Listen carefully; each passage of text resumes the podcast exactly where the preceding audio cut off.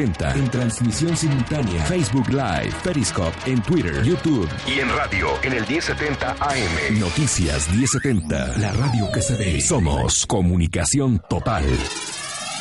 Durante la entrega de equipo a brigadistas en el Bosque de la Primavera, el presidente municipal de Zapopan, Pablo Lemus Navarro, anunció que además de la denuncia que se presentará en Semarnat por el incendio en el Cerro del Tepopote, se realizará una consulta pública y se buscará la declaratoria de área natural protegida. Estaremos iniciando una consulta pública y aquí pedimos el apoyo de la ciudadanía, ya que en uh, esta plataforma de change.org estaremos motivando a todos los ciudadanos del estado de Jalisco para que puedan apoyar lo que vamos a hacer después, que estos serían los dos siguientes puntos que dejaría muy claros. Uno de ellos, solicitar ante las instancias federales correspondientes una veda inmobiliaria por 20 años en el Cerro del Tepopote. Informó Aremi Reyes con el objetivo de generar espacio para que empresarios, emprendedores, gobierno y sociedad se relacionen. Esta mañana dio inicio el foro de innovación Open Mind 2017. El foro ya tiene cuatro años y en esta edición arroja 10.000 personas registradas, explica Sara Maroto, directora de Open Mind. Hay jóvenes, hay gente más mayor, empresas consolidadas, empresas nuevas, entonces hay todo tipo de, participación.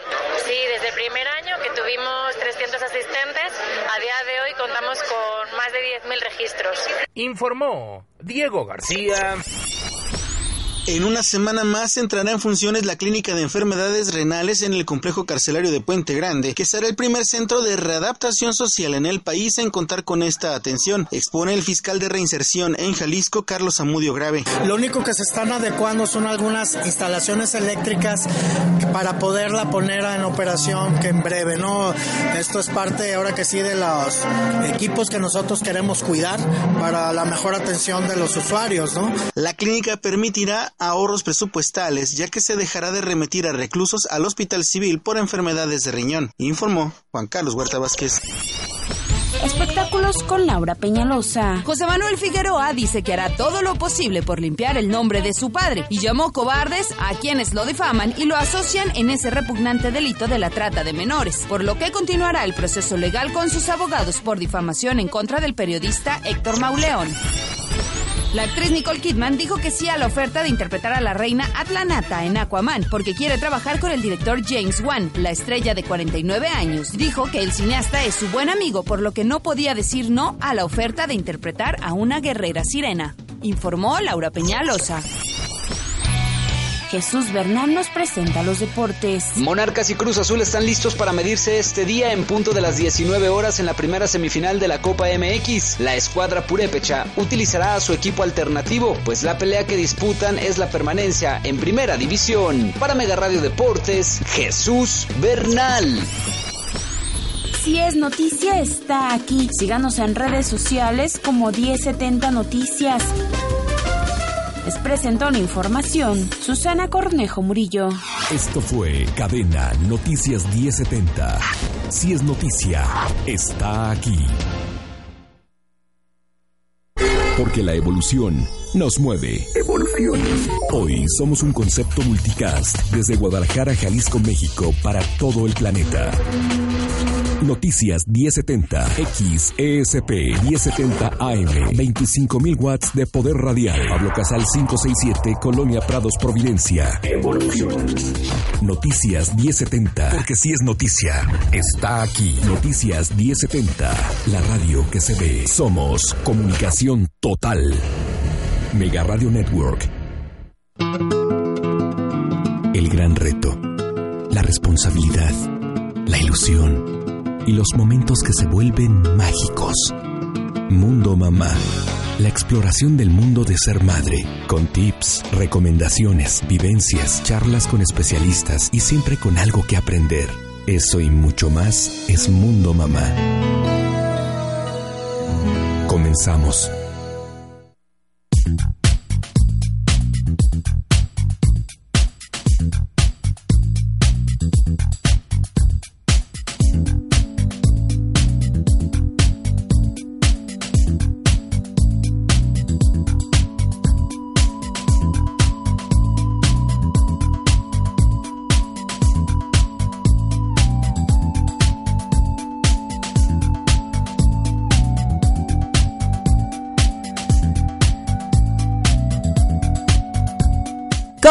Muy buenas tardes. Bien, ah, estoy Estamos ya al aire. ¿Cómo están? Bienvenidos. Buenas tardes. Es que ahora con toda esta tecnología ya no vi mi foquito rojo. ¿Cómo están? Gracias por recibirnos aquí en Mundo Mamá. Su servidora Julia Andrade les da la más cordial bienvenida. Y es que, bueno, ya saben ustedes que todos los martes toca ponernos las pilas con estos temas de maternidad, eh, con los mejores especialistas como siempre. Y recuerden que hace un par de semanas dejamos algo pendiente y ese algo, pues pues, lo vamos a desarrollar el día de hoy y es que está con nosotros Verónica Pacheco. Ella es psicóloga infantil y eh, platicábamos hace dos semanas acerca de los miedos, este tema que se volvió tan extenso y que tuvo tantos comentarios al respecto que dijimos, bueno, yo creo que será justo hacer una segunda parte para no dejar nada en el tintero. Vero, ¿cómo estás? Hola, muy buenas tardes, Julia. Gracias por la invitación. Aquí listas para dar seguimiento a ese tema tan interesante para muchos de nosotros.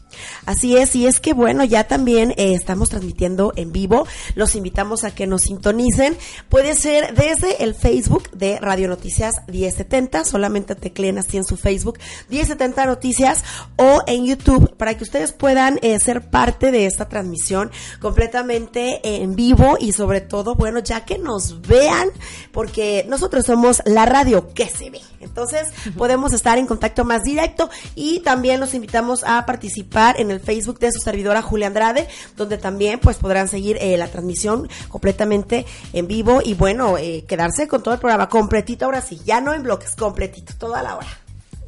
Perfecto. Berito, danos una breve eh, recopilación de lo que platicábamos la semana pasada. Claro que sí, ahorita que decías de lo de la radio que se ve, me estaba riendo, porque ahora somos vistas, ¿no? Así es. Entonces, me, eh, si te darás cuenta, a mí me encantan este tipo de sillas. Como me acordé de los niños. Ajá. Bueno, va, eh, enfoquémonos la parte importante del tema del día de hoy, que es el seguimiento de los miedos.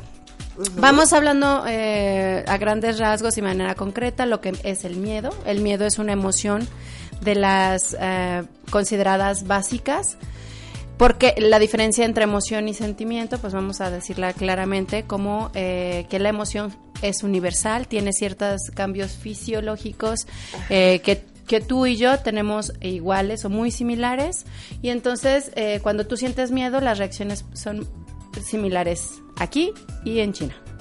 Lo que te dé miedo a ti es diferente a lo que me da miedo a mí, ¿estamos de acuerdo? Claro. El miedo es una forma eh, instintiva, es decir, ya es una forma de respuesta a nivel emocional eh, que nos permite protegernos de ciertas eh, situaciones. El, el, miedo entonces es algo natural. Es una respuesta esperada y que de hecho sin miedo podríamos estar en constante peligro. Tal cual. Pues sí, en verdad, pues es que es esta, esta acción que nos hace eh, brincar en algunos casos de, estrés y, puede ser la diferencia de la supervivencia. Definitivamente. o sea, es importante. Entonces vamos a darle como una de las funciones a la emoción del miedo como eh, función positiva y de protección.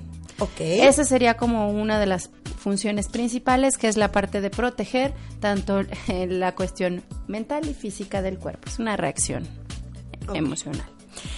Vamos a establecer entonces eh, que la emoción permite desarrollarse al ser humano, porque también permite superar estos miedos y generar conocimientos. ¿De qué depende que entonces un miedo pueda considerarse como algo no eh, agradable o, o, aprendido? Pues del entorno, ¿verdad? El entorno, como siempre, y cada vez que yo estoy aquí, lo recalco mucho, la influencia de esa parte eh, exterior, como papás, familiares, la escuela, la sociedad, que puede influir de cierta manera en los aprendizajes que tienen los niños sobre el mundo. Okay. Entonces, el miedo, si es natural, ¿puede convertirse en algo patológico? Sí, puede convertirse en algo patológico. Que es ahí donde, bueno, este tema se vuelve todavía más interesante, ¿no? Fíjate que eh, vamos enfocándonos como a la forma de educación que los padres tienen con los niños.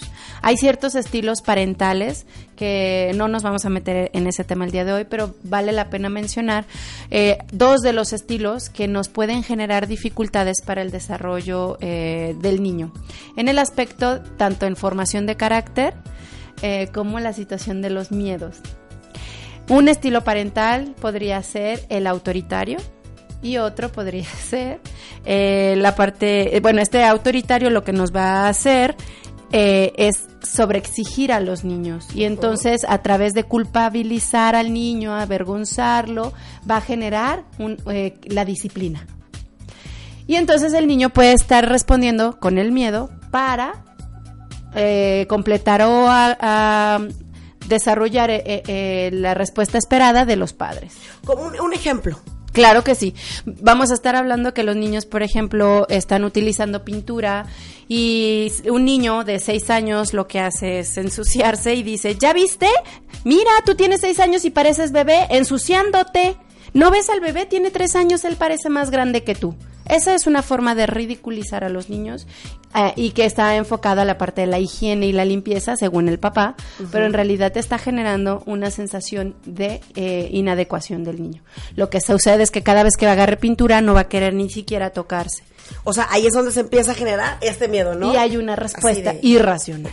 Es como e, exagerada, saturada. El niño de seis años ya logra identificar si me voy, si me ensucio y entonces mi papá, ¿y qué va a pasar? Y qué miedo ensuciarme porque me van a hacer algo. Claro, y puede ser la nalgada, no necesariamente el aspecto físico como eh, la nalgada o la cachetada o no, meramente las palabras duelen y duelen bastante. Entonces ese tipo de estilo parental es el autoritario, que utiliza la parte de la culpa y este el avergonzar a los niños para para obtener disciplina.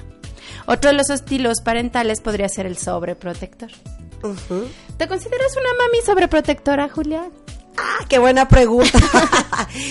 eh, no es lo mismo ser protectora. ¿Estamos de acuerdo? Sobreprotectora. como no tengo así bien con qué comparar, no sé, sí, un poco, sí, vamos, vamos, vamos a aceptar. un poquito sí. Ok, perfecto. Este tipo de estilo parental que falta mucho más que indagar, no meramente esta pregunta, no podemos decir que sea sobreprotectora totalmente. Pero cuando hablamos de este estilo parental, lo que nos va a generar eh, también son miedos. Miedos, ¿por qué? Porque el sobreprotector, ¿qué es lo que hace? A, ve o percibe todo como algo dañino. Entonces, si mi niño va a empezar, va a brincar el charquito, te vas a caer. o te vas a mojar, o te vas a cortar, o te vas... Exactamente. Digo, hay ciertas eh, experiencias que los niños deben de tener. Se va a caer, yo sé que está jugando al brinca, brinca de la banqueta y hacia la calle, brinca de banqueta a calle, pero la altura estamos hablando tal vez de unos 15 centímetros, a diferencia de que esté cerca de un desfiladero. ¿Estás de acuerdo? Sí, no, bueno. Entonces, ¿qué va a pasar? Se va a caer y se va a raspar si eh, de brinca de la, del tamaño de la banqueta o el último escalón de la escalera, ¿no? Por ejemplo. Ah, sí, sí. Eh, ¿Qué es lo qué puede pasar? Que se pegue, que se raspe. Pues ahí voy a estar yo para acompañarlo. Sin embargo, si una persona sobreprotectora lo que va a hacer es retirarlo sin que experimente esas situaciones peligrosas. Y sí lo hacen, porque así se detienen casi, casi ya aunque uno no les diga nada, ellos ya están oyendo nuestra voz, así, de van a dar un paso y no, mejor no hago. Exactamente. Y esto es una, es una formación o, eh, educativa. Lo que estoy trabajando de papá con este tipo de estilo parental es educar para la vida de una manera a través del miedo. ¿Te ¿Conoces algunos papás así? Conozco muchos papás así. Ah, incluso nos ven muchos papás así. Así que por eso no se pierdan lo que sigue de la entrevista, porque claro que hay mucho, mucho más aquí en Mundo Mamá. Y saludamos a toda la gente que ya nos está eh, escuchando y viendo vía Facebook. Les mandamos un beso con mucho cariño y ya saben también que por esta vía pueden hacer todas sus preguntas. Si ustedes tienen hijos eh, que han detectado que tienen algún miedo a algo, bueno, pues pregúntenos porque más adelante vamos a platicar de los tipos de miedos y cuando realmente ya son una cuestión patológica. Regresamos a Mundo Mamá aquí en 1070, la radio que se ve.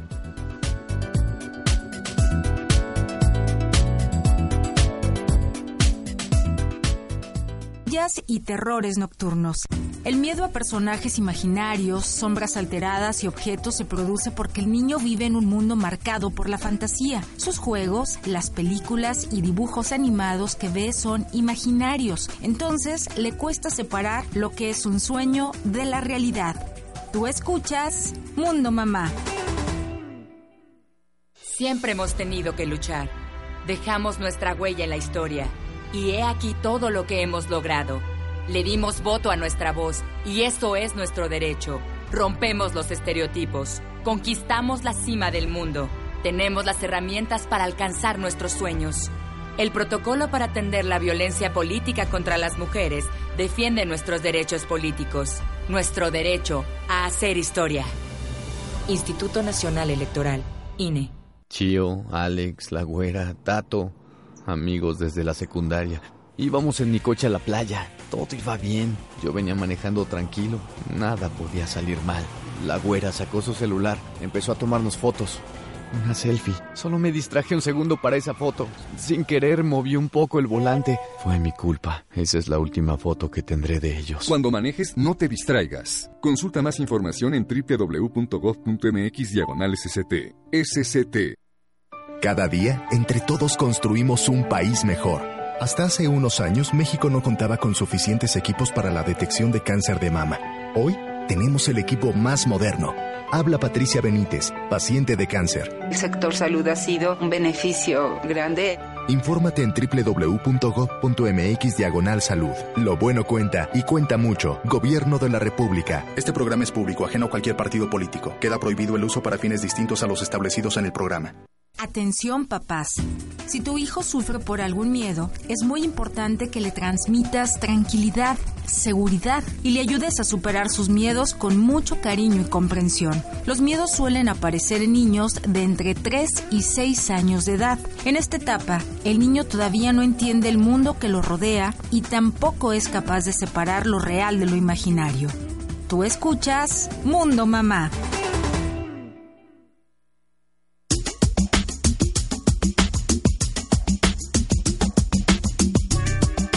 Estamos de regreso, gracias por continuar con nosotros. Líneas telefónicas 36 41 74 14 36 se me volvió ahí, 41 74 14, para que ustedes se comuniquen con nosotros vía telefónica también y nos sigan en Facebook. Recuerden que además de sintonizarnos en su radio, también pueden teclear 1070 Noticias y seguir esta transmisión que está completamente en vivo para todos ustedes y también en el Facebook de su servidora que es Julia Andrade. Hoy, eh, si nos acabas de sintonizar, bueno, estamos con Vero Pacheco platicando acerca de los miedos en los niños. Ya en el bloque eh, anterior eh, dábamos una, una pequeña, un pequeño resumen del tema. Y ahora sí, para ir entrando específicamente en los tipos de miedos, Vero, platícanos. Bueno, están tipificados ya realmente, ¿no? Entrada. están como en ciertos rubros, ¿no? En ciertos apartados, donde entonces estos apartados se eh, pueden incluirse varios subtemas, ¿no? O submiedos. Pero como nos vamos a enfocar básicamente a algunos, eh, primeramente los, eh, el miedo a la muerte y a la enfermedad. ¿Te ha tocado? Que sería como de niños más grandes, ¿no? O los chiquitos, sí, un, un, niño de 3, 4 años, ¿sí ya tienen como noción de esto? Ok. Eh, la noción de muerte va a establecerse como de manera mucho más marcada, alrededor de 7, 8 años, donde saben que no hay segundas vidas, como en los videojuegos. Okay. ok. La noción de muerte va a establecerse más adelante. Pero tienen obviamente ciertas eh, ideas los niños de más temprana edad conforme experimentan a través de la vida ciertas experiencias. Por ejemplo, ay, se murió tu mascota. Se murió la abuelita. Okay. Sin embargo, es importante saber que no todos los papás mm, hacen que los niños experimenten este tipo de cosas, ¿no? O el se murió la plantita. Son temas. Desde ahí. Son temas mm, cotidianos que tratan algunos adultos de evitarlos. Entonces, eh, hay una es un tema que no se habla, pero se siente. Y los niños lo perciben. Entonces, eh, los niños alrededor de los seis meses, igual, este, cuando empiezan como en la sedestación, están sentados, tú les pones por ahí eh, en un espacio de espejo, de vidrio, que pueden ver hacia, hacia abajo. Y si previamente han tenido como la experiencia de la caída, probablemente van a tener este, este autocontrol y no van a avanzar. ok, pero todo tiene muy, eh, muy marcado por la experiencia previa. Ok.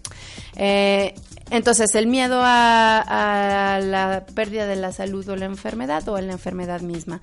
Alguna vez escuché eh, una, un niño que ya no quería ir para nada, no quería salir de la casa. Y entonces, este, ¿por qué? Porque mamá se había enfermado. Y si estaba enferma, ¿qué sucedía? Pues lo que sucede que ah, había una situación de duelo previamente donde le habían dicho que su abuela estaba enferma y entonces se murió. Entonces la mamá se enfermó de gripa. Y el niño con el alma en un hilo, De verdad había una sensación muy angustiante. ¿Qué es lo que nos va a percatar antes de seguir con los tipos de, miedo? ¿Cómo nos vamos a dar cuenta que, que hay una reacción del cuerpo? Se ponen los pelos de puntita, o sea, pilo erección, ¿ok? Empieza el corazón a bombear a todo lo que da. Sudoración de las manos, aceleración obviamente de la respiración. Y este tipo de respuestas puede eh, generar eh, ciertos tipos de respuesta como huir, afrontar o desaparecerse. Hacer de no me veo, no me veo, no me veo. ¿Han visto como las avestruces que se esconden en la cabeza? Oye, como con la cobija o la sábana cuando tienes miedo de niño, que te tapas con esa y híjole, ya te protegió de todo. Exactamente. Bueno, esos son las algunos tipos de las reacciones corporales o cambios corporales que vamos a eh, que se generan y se expresan a nivel fisiológico. Y entonces, eh, cuando tenemos miedo. Imagínate el niño cómo estaba, Julia. Cuando nosotros no damos la información adecuada a los niños, les generamos eh, una angustia porque entonces eh, no tienen la información suficiente ni tampoco el sistema cognitivo suficientemente apto para ellos mismos resolver la problemática. Entonces, para él que se haya muerto una familiar por enfermedad y que mamá se haya enfermado, ¿qué implicaba? Una situación evidente de que la mamá se iba a morir. Claro, y angustiante. Entonces, ¿ahí qué, qué hay que hacer? O sea, sí hay que hablar con los niños de pe a pa. O sea, abuelita está enferma, abuelita eh, seguramente se nos va a ir. ¿O cómo? Eh, dependiendo mucho de las creencias que tengan en la familia, pero sí, efectivamente. Nosotros, las personas católicas, entonces decimos se fue con Dios, está con Dios, se fue al cielo, etcétera. Ya hay un lugar en específico, ya no lo vamos a ver, ya no va a estar con nosotros, ya es un angelito, etcétera, dependiendo de la Pero no dar por hecho que a lo mejor ellos van a van a entender o después van a hacer sus propias deducciones, o sea, sí decirle, ella eh, se va a morir porque está enferma de esto pero no todas las enfermedades son así. Exactamente.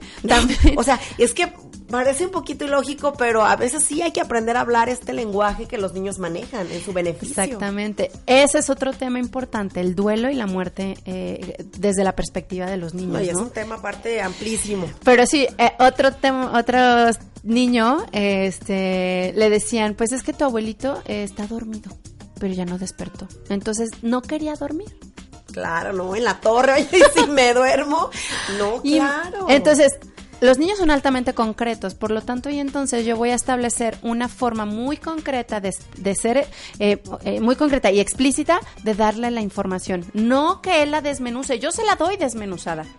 ¿Qué es portarte bien? Puedes portarte bien es obedecer, recoger tus juguetes, es comer eh, toda la comida, este, decir por favor y gracias, todo desmenuzado, todas las conductas que signifiquen eh, eh, el, portarte bien. Igual las que son portarte mal. Exactamente. ¿No? ¿Qué es portarte mal? ¿Cuándo merecer algo? un premio, una recompensa. ¿Todo el día te portaste mal? A eso me refiero con el desmenuzar. Es que luego el lenguaje de los papás es un poquito ambivalente, o sea, de repente queremos decir una cosa y terminamos diciendo otra y el niño entiende todavía otra más, entonces pues en, en casa no se maneja una comunicación efectiva y luego vemos el, comportamiento del niño y es ahí donde nos damos cuenta que algo no está funcionando. El niño está ansioso, el niño es miedoso, etc. Dentro de todos estos miedos o estos tipos de miedo que hay, yo creo que también uno de los más clásicos, por así decirlo, en los niños es el miedo a los cambios.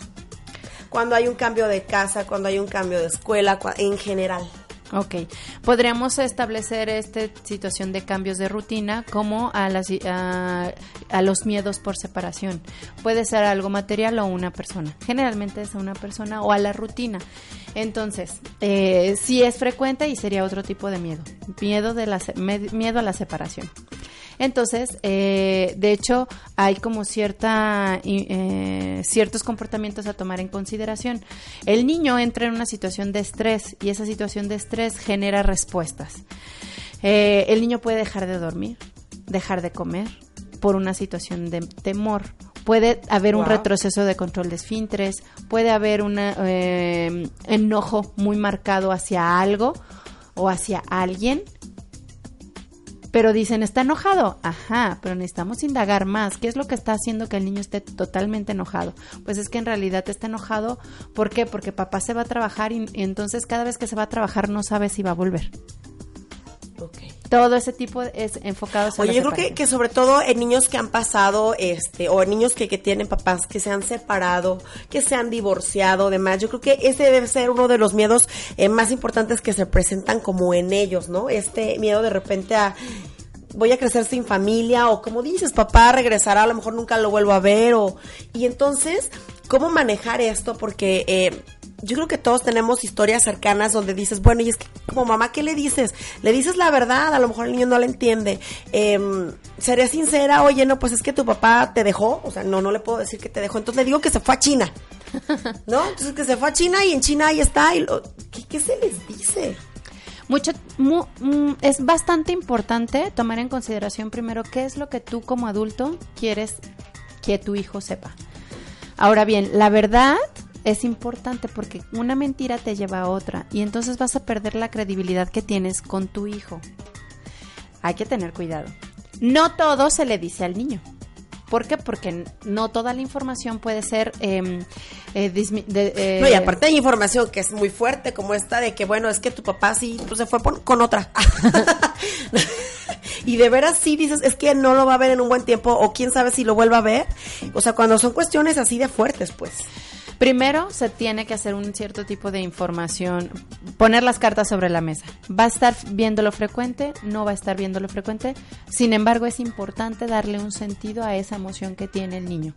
Porque entonces él, es como los niños cuando dejan el chupón si, tú, si él lo deja, él sabe que se fue al bote de la basura porque ahí lo llevó y se lo va a llevar el señor a la basura. Pero si tú llegas, está dormido y al día siguiente no amanece, ¿y dónde está el chupón? ¿Dónde está el chupón? ¿Dónde está el chupón? Empezamos a generar temores de pérdida. Es, ¿se va a desaparecer? ¿Ya no va a estar igual papá cuando voy por los cigarros y no regresa? Ah, Así es. Pues es muy similar. Necesitamos establecer, ponerle nombre a lo que está sucediendo, porque es más fácil digerir para un niño eh, de esta manera que entonces el no saber qué pasó. Nada más que hay que utilizar un lenguaje propio. No le voy a decir, eh, tu papá se fue con eh, esta mujer, la, te dejó, te abandonó, porque ahí está hablando el enojo de la mamá y el daño que le hacemos a nuestros hijos. ¿no? Ahí estamos generando un daño de la mamá hacia el, hacia el niño y además estamos generando una situación de, de, rechazo, que ese es otro de los miedos. Y ojo, antes de que, de que hablemos de los miedos, al, del miedo al rechazo, ojo, en este sí quiero hacer un paréntesis con todas esas mujeres que se pelean con los maridos, que se separan, se divorcian, lo que sea, que están incluso en problema legal por pensión y demás, que lo primero que hacen es ir y tirarle eh, basura al papá y llenarle la, la cabeza de cosas a los hijos. No saben qué daño le están causando a los niños, no al papá. Quieren desquitarse con, con el hombre y el que termina pagando el plato roto es la mujer, en verdad. Este tema que nos ayude y que nos sirva también eh, hasta cierto punto de reflexión en cómo actuamos y qué les decimos a nuestros hijos. imagínate. Son los que menos culpa tienen de nada. Exactamente. Son, si te das cuenta, los miedos no son, no es un tema aislado. Se enfoca o se relaciona con muchos otros. En algún momento hablamos sobre la separación inteligente, el divorcio inteligente, y entonces eh, el tomar en consideración que el rol de papá o mamá lo van a tener y que el rol de esposos es el que se rompe, nada el que se divide, divorcio, y que entonces el niño va a tener esta eh, tanto el derecho como la obligación de establecer el vínculo afectivo ahí. Entonces, ¿podemos generar nosotros miedos? Sí. Hay que tener cuidado. Y regularmente se comparten a veces este miedo mamá e hijo, etcétera y demás, ¿verdad? Vamos a continuar con este tema. Vamos a ir a una pausa comercial rapidísimo. Escríbanos, por favor, díganos cuál es su opinión y sobre todo, bueno, compártanos lo que viven con sus hijos y nosotros regresamos así, rapidito aquí a Mundo Mamá en la radio que se ve.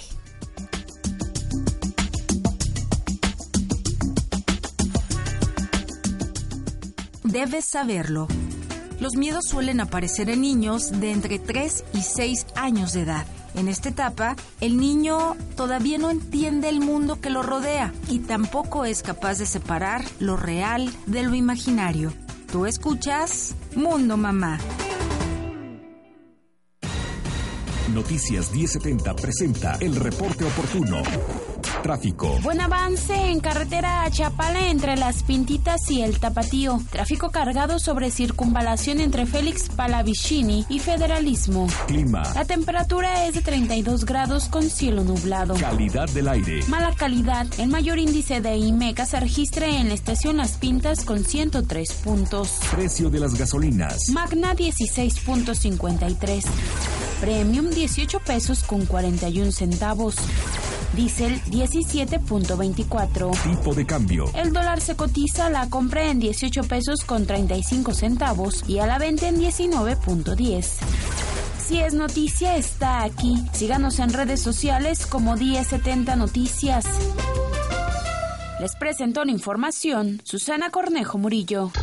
Este fue el reporte oportuno. La educación siempre está en el presente. Hoy en México, maestros, madres, padres y gobierno trabajando juntos, podemos poner al día la educación. Conoce el nuevo modelo educativo y súmate al presente. Infórmate en www.gov.mx diagonal nuevo modelo educativo. Nuevo modelo educativo. Primero el presente. Primero los niños. Secretaría de Educación Pública. La Constitución mexicana cumple 100 años. La Carta Magna propone el diseño institucional de México. El proyecto de país y el modelo de nación que queremos comienza en la Constitución. En los últimos años, los mexicanos iniciamos una transformación profunda. Aprobamos grandes reformas para impulsar nuestro desarrollo. Implementarlas demanda respetar la legalidad. Con la Constitución, trabajamos unidos por el bien y la prosperidad de México. Cámara de Diputados, sexagésima tercera legislatura. Más allá del cambio y de la simple transformación, está la evolución. Noticias 1070, XESP 1070 AM, 25.000 watts, Pablo Casal 567, Prados Providencia, Guadalajara, Jalisco, México. La evolución nos mueve. Ahora nos puedes leer, ver y escuchar en nuestro innovador concepto Multicast, periódico virtual www.1070noticias.com.mx, video y audio, YouTube 1070 Noticias, Facebook Live 1070 Noticias y Periscope, Twitter arroba 1070 Noticias. Porque si es noticia, está aquí. Noticias 1070, la radio que se ve. Somos comunicación total. Mega Radio Network. Interesante. Algunos miedos llegan a ser perjudiciales al desarrollo del niño. Sin embargo, hay otros que pueden hacer que el niño evite algún accidente. Por ejemplo, miedo al cruzar una calle, miedo de caerse del columpio, miedo a los animales. Estos son miedos que enseñan al niño a ser más precavido en situaciones que exigen más cuidados. Tú escuchas Mundo Mamá.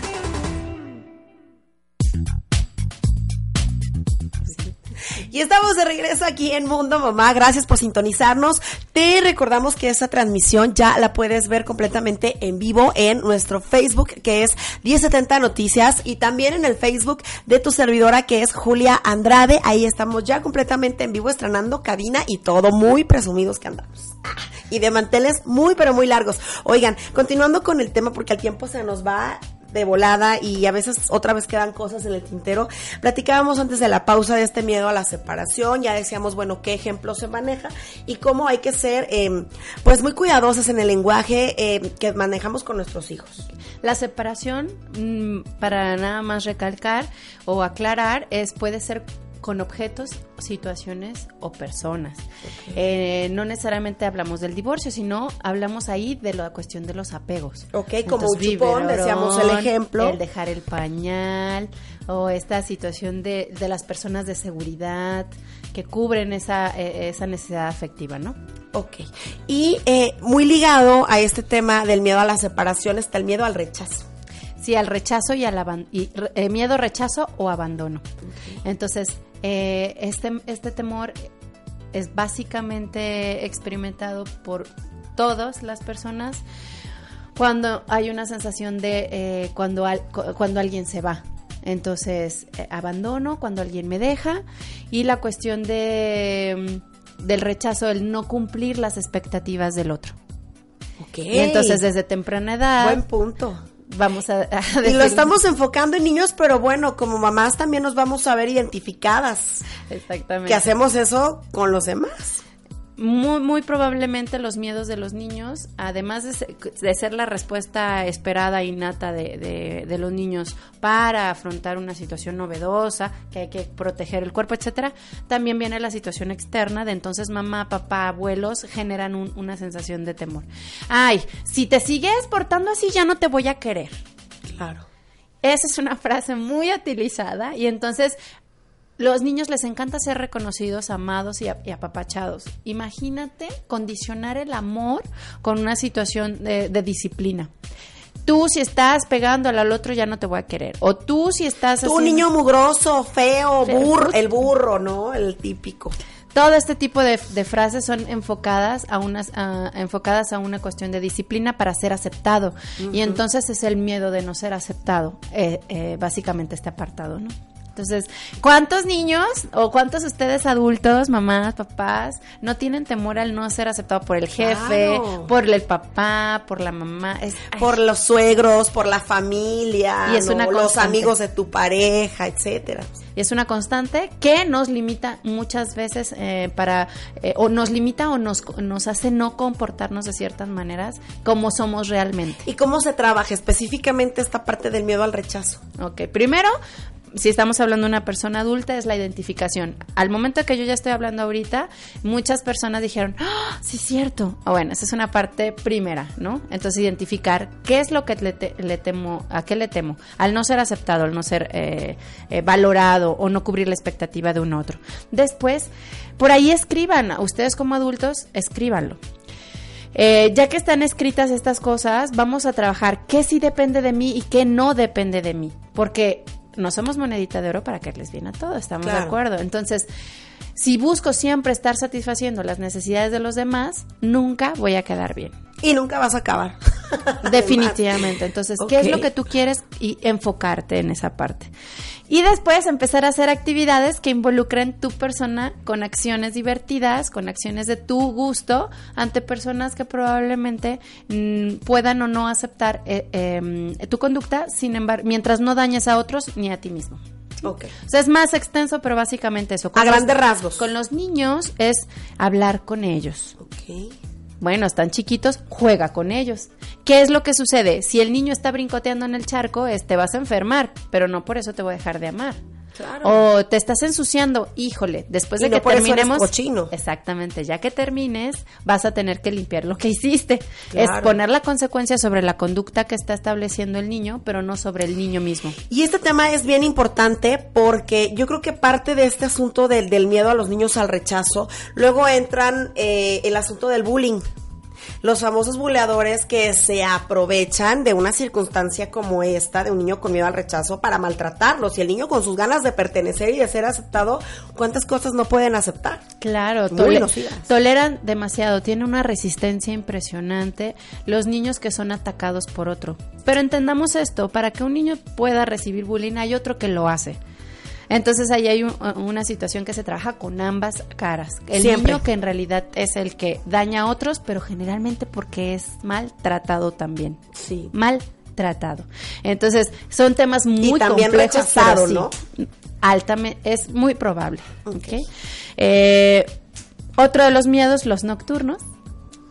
Típicos, híjole, cuando tenemos niños chiquitos, las ojeras nos dicen, nos hablan mucho de este tema en mamás que tenemos, yo creo que niños de uno a tres años más o menos, ¿será? Más o menos alrededor de los dos años y todavía estarán presentes hasta los nueve, diez años de ah, edad. Ah, qué dicha. ya, ya, ya voy de salida. No, pueden ser variados. ¿Por qué? Porque hablamos lo de hace rato sobre la distinción de la realidad. Los niños no identifican con lo del concepto de muerte que decíamos hace rato, no logran identificar cuál es la realidad de la fantasía. Entonces, el, el sistema cognitivo que tenemos en los niños es concreto y ellos experimentan a través eh, de sus sentidos. Por lo tanto, y entonces lo que van viviendo y no le tienen una explicación, pues ellos le generan una y las suposiciones no nos sirven de nada. Claro. ¿Qué es lo que pasa con las sombras? ¿Qué es lo que pasa con los ruidos? Que no le doy yo un sentido. Ahora bien, no es lo mismo un niño de cuatro años a un niño de dos años, que el de dos años está como en plena explosión de las experiencias y entonces todo lo que tú le digas, híjole, le va a impactar. Ah, de hecho, en realidad a todas las personas. Pero ¿quién no dice, ¡ay, se escuchó un ruido! ¡Ah! De seguro que te estás portando mal y van a venir por ti. Ay, no, qué terror. Ay, no, qué horror, sí. Entonces, no es que el niño lo saque mágicamente el temor, no, es que hay una situación de experiencia, además de con la información que está recibiendo de las personas de seguridad, que son los padres, los abuelos, los tíos. El error lo estamos cometiendo nosotros. si nosotros... Si no te duermes, va a venir el coco, no, pues sale, vaya, o sea. O está dormido, ¿no te dormiste? ¿Ya escuchaste? Ahí viene. Sí. ¿No? Y ahí viene. Ah, Entonces todavía, todavía le agregan. Oye, si tiene hermanos peores, tiene hermanos más grandes, esos sí son a veces como que más maldosos. De hecho, sí. De hecho, mucho tiene que ver como eh, qué ¿Qué tan frecuente es que se, que se, se, trabaje con esa idea? ¿Qué tanto se le expone a situaciones eh, eh, de este tipo? ¿no? Un niño de tres años difícilmente va a estar buscando el sonido a un niño de ocho años. ¡Ay, eres tú! Tú eres el que está haciendo el sonido. Oye, ¿no? pero el de ocho años igual y ya ve películas que no son adecuadas para su edad. ¿Cuántos de nosotros no estamos sí. eh, ligeramente o muy, muy traumados con películas que salieron en nuestros años que ahorita las ve uno y se muere de risa, pues? Pero en esos años, de repente la veías y durabas años y años y años con miedos a la coladera, por ejemplo, esa película del payaso, que muchos así levantarán la mano de sí, yo viví traumado. Porque también nos exponemos a cosas o, o no sabemos qué contenido están viendo nuestros hijos y ahí hay algo. Y a veces, perdón, difícilmente nos lo platican si es que es algo que no debieron hacer, que es algo que no está permitido. Que no está permitido o que papá justamente está viéndolo con él. Mamá Peor justamente es, es, para que aprenda. Y hombrecito. Si vamos viendo, la realidad es que nuestra um, nuestros tipos de programas, caricaturas, películas que actualmente están vigentes tienen muchos eh, muchos violentas entre violencia, temor, horror, este, pero para estar al día, ¿no? Porque es un eh, se consume. Sí. Las personas consumimos eso. Entonces, mucho de lo que los niños ven están a disposición de lo que los papás permiten. O ni siquiera se percatan de eso, que es peor aún, ¿no? Porque además, ni supervisado y además permisivo, ni siquiera me preocupo por lo que estás viendo. Esa es una realidad. Ahorita con las tecnologías está mucho más aperturado toda la información y los niños jóvenes y adultos pueden tener acceso con mayor facilidad. Definitivo. Entonces, tiene mucho que ver esta parte. Miedo a estar solos. Que va de la mano, es que como que uno va llevando al otro, ¿no? Oye, y aparte ya descubriendo, no es que yo le tengo miedo, de, y vas a, de, de, adelante para atrás, no, es que eso sí, eso sí, eso sí. Mm. Y entonces así también crecemos siendo adultos extremadamente miedosos. Y tiene mucho que ver por los estilos parentales que mencioné hace rato, ¿no? Uh -huh. La mamá sobreprotectora que va a ser, no, no te bajes porque te ensucias las manos y gateas. no, no, no, no, no toques eso porque te lastimas. No, no, no. Y entonces hay una situación de aprehensión. Y lo que yo hago es entonces a, a convertir a mi niño en mí. Y entonces es una extensión de mí. Claro.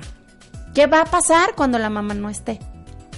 No, bueno. Entonces, una con otra para que veamos que nosotros como personas adultas estamos generando temores en los Antes de que te vayas con ese miedo a estar solo, ya vamos a tener una pausa comercial, la última, pero recuerden que ustedes todavía pueden comunicarse, ustedes todavía pueden eh, seguirnos aquí en la transmisión y escribirnos directamente en Facebook, en 1070 Noticias está la transmisión completamente en vivo, igual que en el Facebook de su servidora como Julia Andrade y la línea telefónica 3640 2131 3640 21 31. Nosotros vamos a una pausa rapidito y regresamos aquí en Mundo Mamá.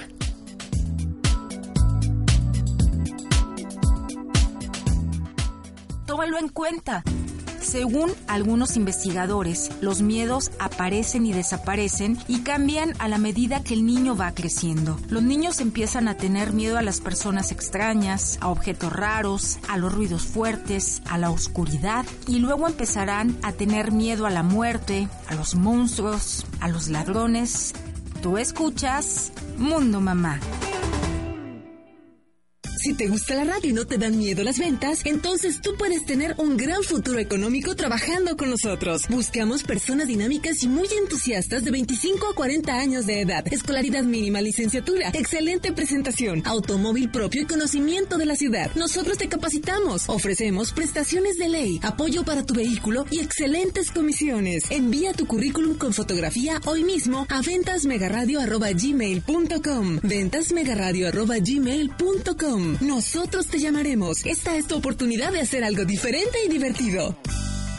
Ser travesti, transgénero o transexual es una condición de vida. El rechazo y la violencia que sufre esta población son actos discriminatorios de transfobia que impiden el derecho al desarrollo de la personalidad y pueden producir daño psicológico e incluso llevar al suicidio. La ley prohíbe y castiga la discriminación por identidad de género y orientación sexual. Incluso constituye un delito. Desde el Estado se deben instaurar políticas públicas transformadoras contra la discriminación. Los derechos humanos son de todos. La CNDH te defiende. Atención papás. Para algunos expertos, muchas veces los temores nocturnos o el miedo a animales o a personajes imaginarios pueden esconder un miedo mayor relacionado con el temor al abandono, a no ser amados, a no ser aceptados o al fracaso. Tú escuchas Mundo Mamá.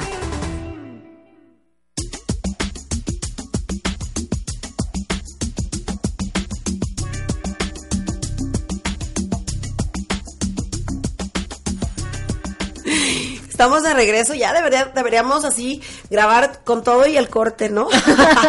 Para que se vea también todo lo que se platica en el corte comercial. Oigan, eh, platicábamos acerca de esta parte del rechazo y luego hablábamos de el abandono, la soledad, miedos que los catalogamos de esta manera, pero van inmersos ahí varios otros, ¿no? Y que de repente también podríamos no identificarlo como miedo, a lo mejor eh, como sensación, ay, siente eso, pero hay que darle el peso justo a la palabra y es que nuestros hijos sí pueden sentir miedo, miedo real. Entonces, cuando de repente vemos que el niño se está comportando extraño, de repente el niño no come o no duerme o tiene, no sé, ciertos este indicadores que es importante también que nos digas así con peras y manzanas, como nos gusta aquí en Mundo Mamá, eh, saber cuándo un miedo ya se pasa de lo natural, que decíamos, bueno, siempre vamos a tener miedo, algo en la vida. O sea, ¿no existe Juan Camaney? No, no ha nacido.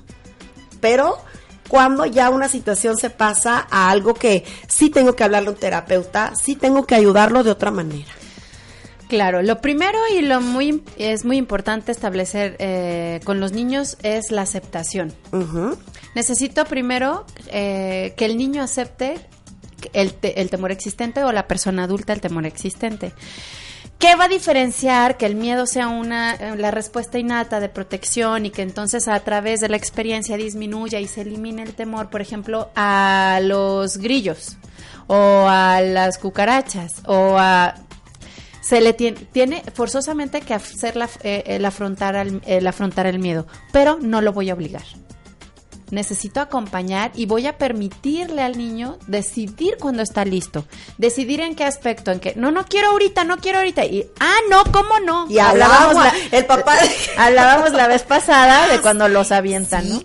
Y lo que estamos generando más, eh, ahí es una situación ya traumática que no solo es a nivel mental, sino todo el sistema nervioso central genera una memoria y hay una situación de angustia y de temor y podemos generar entonces ahí, eh, a partir del tramo, una situación fóbica. Entonces, ¿cómo se va a trabajar? ¿Cómo voy a detectar cuándo solicitar ayuda? o diferenciar cuando ya no es meramente una reacción innata de protección, cuando me genera un malestar intenso. El niño ya le imposibilita llevar a cabo su vida práctica o su vida diaria ante el estímulo que le teme. No. O a la persona adulta. De repente es, ya no sale de la casa porque chocó y entonces no vaya a ser que o lo atropellaron o vio que atropellaron a alguien y entonces se cayó de la bicicleta y ya nunca más en la vida quiere saber nada de las bicicletas. Okay. Bueno, entonces ya deja de hacer las cosas cotidianas y diarias, o cotidianas, y entonces le imposibilita llevar a cabo eh, su vida diaria. Eh, hay malestar intenso. Recordemos cuáles son eh, los, eh, los indicadores o las reacciones corporales, que puede ser que se eriza la piel, hay como taquicardia, falta de respiración, la respiración acelerada, este, pareciera que entonces hay visiones de túnel donde no hay nada y quiero correr o no hago nada me imposibilita reaccionar. Incluso hasta el miedo solamente cuando es la idea de ya ni siquiera la exposición, de repente estos niños que decimos es que ya no tiene miedo a ir a la escuela porque algo está sucediendo ahí, el niño entonces desde la noche antes, con el solo hecho de pensar que tiene que ir a la escuela o que tiene que ver a esa persona, ya no duerme, ya no quiere cenar, ya, ya nada, o sea, ahí es donde hay que empezar a, a um, observar. Hay que observar. Y actuar. Y saber qué estoy teniendo eso sucede muchísimo en donde yo trabajo, ¿no? Porque este, en las guarderías generalmente eh, se establece como eh, una sensación de abandono. Cuando los papás van, los dejan y entonces una persona extraña, etcétera. Eh, es algo esperado, que ante estas primeras 15, 20 días eh, generen conductas de, rechazo como el de angustia, temor, porque es una situación novedosa. Pero si lleva dos meses y medio y no ha habido avances, pues ya de qué estamos hablando. Ya si sigues llorando cuando lo vas a dejar en casa de alguien, de repente, bueno, es que se queda con los abuelos, es que se queda aquí y te estás dando cuenta que el niño tiene algo bueno hay que investigar también, ¿no? Exactamente, no echar en saco roto. Recuerden que todas las personas, por muy cercanas que sean, hay que tener cuidado. Siempre hay que creerle a lo que nos quieren comunicar los niños. Entonces, si de repente el niño, después de estar acostumbradísimo a estar quedándose con una persona, ya no quiere verla más, ¿qué pasó? No es lo mismo. Entonces vamos a tener que valorar la frecuencia de las respuestas de temor, la intensidad, no es lo mismo. Tengo poquito miedo, pero lo intento. Al de, es, me imposibilita el solo hecho de pensarlo. Así es, o sea, ya, y aunque sea dentro de una semana, dentro de dos días, o sea, ya el hecho de pensarlo me tiene a mí ya mal, porque sé que el fin de semana me van a llevar con esa persona o hay algo ahí. Hay algo en los dibujos, a mí de repente me llama mucho la atención lo que los niños dibujan y, y cómo se comunican a través de ellos. Un punto importante que eh, acabas de tocar es la forma en que cómo podemos trabajar los miedos. Entonces es la materialización del miedo. La forma, cuando nosotros establecemos el dibujar o el hacer expresivo eh, de manera gráfica, le permitimos al niño expresarse. Entonces, eh, sí hay muchas cosas que los niños pueden, los niños y los adultos transmitimos a través de la cuestión gráfica. Entonces, si un niño está dibujando y está dibujando a eh, algo que le genera temor o ni siquiera lo dice, pero le pasó recientemente y entonces lo plasma. él está, él está sacando esa idea y la está materializando. Y lo que está haciendo es un drenaje. Okay. Y eso es bueno. Por eso una, una de las formas de trabajar el miedo es a través de la materialización del temor. Entonces, al menos si ya sé que le tengo temor a las sombras, voy a dibujar unas sombras. Ahí está la sombra, la voy a hacer pedacitos y la voy a enterrar o la voy a tirar a la basura. O le tengo temor a los per, a las cucarachas, entonces la cucaracha dibujada y lo voy a poner ese dibujo dentro de una jaulita y ahí lo voy a tener. O el temor a los monstruos. Entonces, hay monstruitos que nos ayudan a estar felices y jugando de manera diurna, pero en la noche me molestan y no me dejan dormir. Entonces, vamos dibujando los, a los monstruitos y para dormir los ponemos en un lugar fuera de casa donde no nos molesten y durante el día los dejamos salir para jugar. Esa es una forma. Y está padrísimo porque además, bueno, es la actitud que como papás debemos de tomar, porque luego los hijos tienen miedo y, es que al monstruo, es que a la sombra y el papá tiene el doble de miedo, ¿no? Y, y entonces así, no, es que seguro el niño ya vio algo. Y es que ya ves que los niños que tienen, o sea, Obviamente respetamos todas las creencias que todo mundo tenga al respecto, unas un tanto esotéricas, otras no. Incluso a veces hemos platicado aquí en el programa de qué tanto pudiera ser posible que los niños tengan otro tipo de vibración o que vean otro tipo de energías y demás. Pero bueno, si ya está pasando tu hijo por una, una, un proceso de miedo, pues no le eches, este, más leña al fuego, más leña al fuego ¿no? Échale o, o lo contrario, decirle que no es verdad. tú, así es. Porque recordemos que una de las cosas eh, importantes para la superación de los miedos es la aceptación. Y si yo le digo lo que tú me estás diciendo es una mentira, eh, me está, eh, eres un niño mentiroso. además de miedoso, mentiroso, exacto. ¿Qué miedo al rechazo? Así es. Entonces, tal vez esa sensación de, de, temor a ese objeto, a esa situación, lo tiene, pero ya no lo quiere compartir porque entonces mi papá ya no me quiere. Así es. Y es un doble, doblemente temor, ¿no? Y, en angustia, imagínate cuánto va subiendo así el, la rayita. Entonces es eh, eh, tomar esa parte de preguntar, ¿por qué? ¿No? ¿Qué te hace sentir o qué es lo que ves o qué es exactamente lo que sientes? Dibújamelo. Si, si el niño está apto para dibujar, dibújame qué es lo que ves, cómo está, qué color tiene. Y entonces utilicemos nuestra creatividad y ayudemos al niño a eh, desmenuzar todo lo que está pasando en su mente y que lo pueda escupir. Ok. Para que lo pueda sacar, porque si el niño lo sigue eh, metiendo eh, hacia, hacia él, no le permite soltar, entonces es lo que también puede estar generando problemas estomacales, estreñimiento. ¿Por qué? Porque, a ver, cuando uno tiene miedo, ¿qué pasa? Todo el tiempo, así es. Ya lo hemos hablado aquí que el cuerpo también somatiza lo que tiene, lo que siente. Exactamente.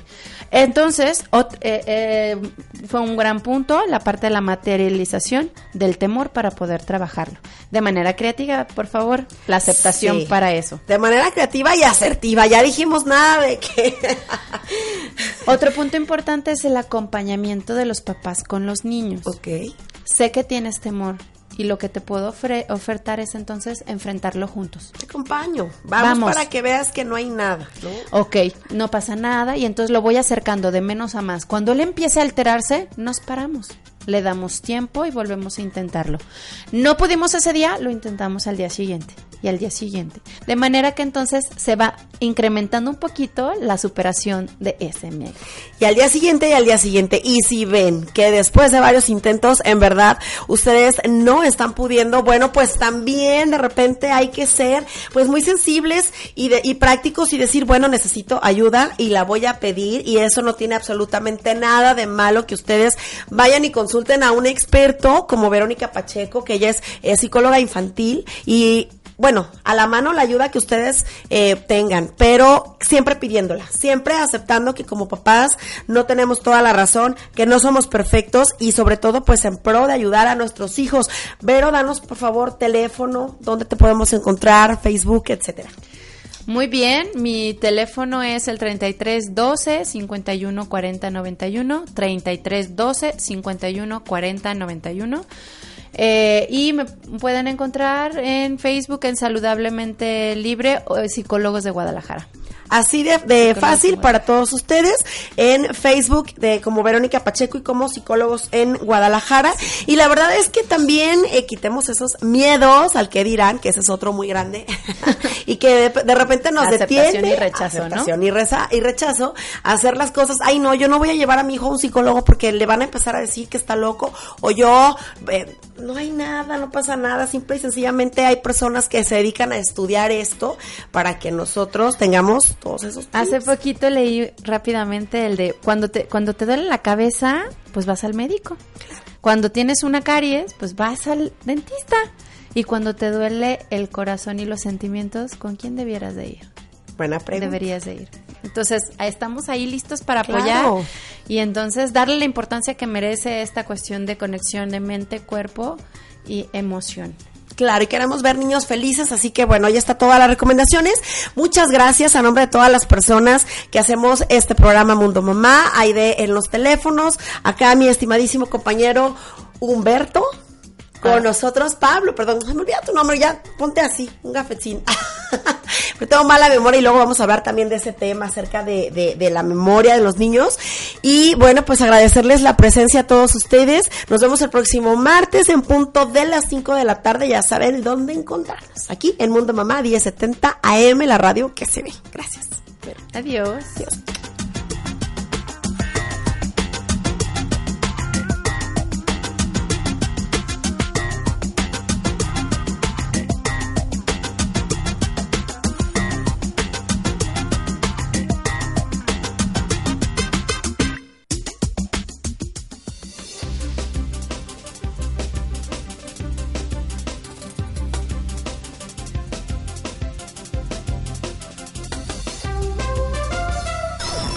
Noticias 1070. Si es noticia, está aquí. Rafael Pachiano manifiesta apoyo a Lemus por veda de construcciones en el Cerro El Tepopote. Renegociación del Tratado de Libre Comercio es una mala estrategia económica del gobierno federal. Se registran cuatro ejecuciones en las últimas horas. Enseguida más información. Noticias 1070, lunes a jueves, 6.45 de la mañana, Ramiro Escoto. Viernes, 6.45 AM, Ricardo Caballero. Lunes a viernes, 1.45 de la tarde, Ricardo Caballero. 6 de la tarde, Patricia Romo Sahagún. 10 de la noche, Juan Carlos Huerta. Sábado, 8 de la mañana, Diego García. Y 2 de la tarde, Noticias 1070, en transmisión simultánea, Facebook Live, Periscope, en Twitter, YouTube. Y en radio, en el 1070 AM. Noticias 1070, la radio Somos Comunicación Total. Manifiesta el secretario de Medio Ambiente y Recursos Naturales, Rafael Paquiano Alamán, de visita en el Bosque de la Primavera, su total respaldo al presidente municipal de Zapopan, Pablo Lemus, para que se busquen las vías jurídicas de modo que sí se establezca una veda de construcciones en el Cerro del Tepopote. Reforzar el mensaje que diera el presidente municipal de Zapopan, insistir que la Ley General de Desarrollo Forestal Sustentable es muy clara. Cuando se habla de un incendio forestal, se prohíbe hacer cualquier cambio de uso de suelo en los siguientes 20 años. Así es que pueden estar seguros, señor gobernador, que la Semarnat no permitirá ningún cambio de uso de suelo forestal en el Cerro del Tepopote, en esa superficie que fue afectada por un incendio. Informó Aremi Reyes.